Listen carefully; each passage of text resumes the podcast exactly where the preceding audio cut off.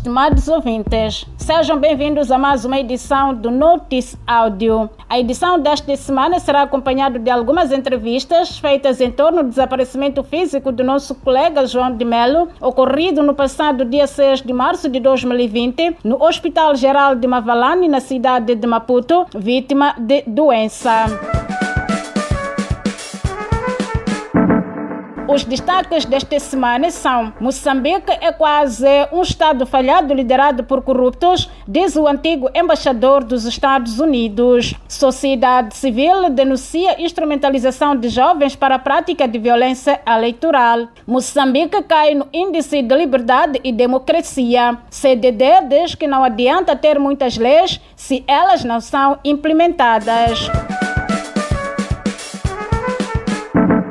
Moçambique é um país que está prestes a tornar-se num Estado falhado, cuja democracia é uma farsa, de acordo com o antigo embaixador dos Estados Unidos em Moçambique, Denis Gegete, num artigo que escreveu citado pela Voz de América. Num artigo em que não poupou palavras, citado em muitos órgãos de comunicação, Gegete disse que Moçambique é dirigido por um pequeno grupo corrupto da Frelimo que tem abusado do poder, mergulhando ainda mais o povo moçambicano na pobreza.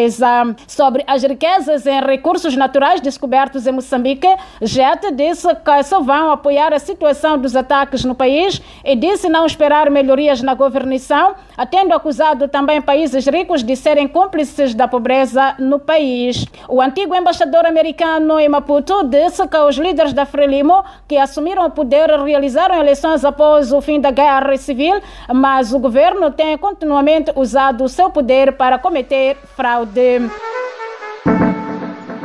Vários jovens em Gaza que participaram no encontro organizado pelo Centro de Democracia e Desenvolvimento, CDD, sobre avaliação das eleições de 15 de outubro do ano passado, denunciaram atos de violência física e psicológica contra membros da oposição e observadores da sociedade civil. O suposto registro fraudulento de mais de 300 mil eleitores fantasmas na província para beneficiar a Frelimo e seu candidato, Felipe Nhusi, e a detenção em choque de 18 jovens credenciados como delegados do Partido Nova Democracia, em pleno dia da votação, foram igualmente preocupações apresentadas e refletidas no encontro. Os participantes denunciaram ainda que as estruturas de bairros têm dificultado passar declarações de bairros a pessoas que integram as missões de observação eleitoral da sociedade civil nas últimas eleições. A instrumentalização de jovens foi apontada como outra realidade difícil, em choque em particular o segundo dos denunciantes em toda a província de Gaza,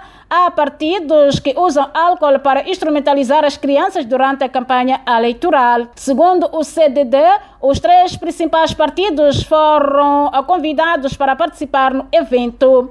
A Frelimo não esteve presente, a Renamo e o MDM marcaram a sua presença e indicaram alguma melhoria na atuação da polícia nas eleições de 2019, embora sendo uma força dominada pelo partido Frelimo. Moçambique foi um dos países onde a democracia mais recuou no ano passado, segundo conclusões do relatório sobre a liberdade e a democracia no mundo, divulgado na semana passada pela organização Freedom House.